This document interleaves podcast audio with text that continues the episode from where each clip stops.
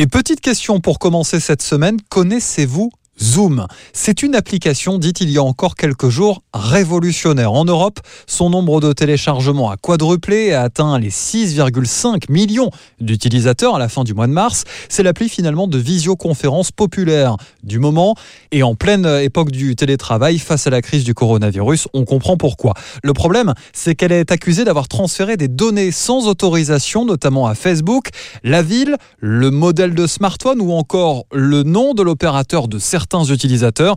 Pire encore, la sécurité et la fiabilité de cette application ont été remises en cause plusieurs fois. Pourquoi? Parce que des utilisateurs ont témoigné avoir vu en pleine réunion commune avec les collègues des images racistes, pornographiques ou encore des symboles nazis s'afficher. Un véritable scandale, notamment de l'autre côté de l'Atlantique euh, aux États-Unis, dénoncé bien sûr sur les réseaux sociaux via le hashtag ZoomBombed. Vigilance donc si vous l'utilisez.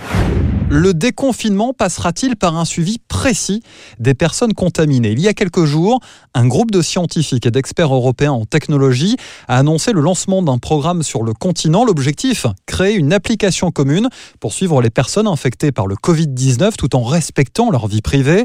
130 euh, chercheurs y travaillent. L'application euh, pourrait permettre, via du contact tracing, de retracer l'historique de déplacement d'une personne atteinte du coronavirus et donc d'identifier les individus ayant été en contact avec elle.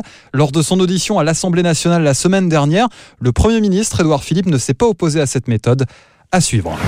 Et comme chaque semaine, je termine avec l'une des grandes enquêtes de notre partenaire, les numériques, et ce chiffre, 265. Oui, écoutez bien, les ventes quotidiennes de jeux vidéo en France ont explosé avec une croissance de 265%.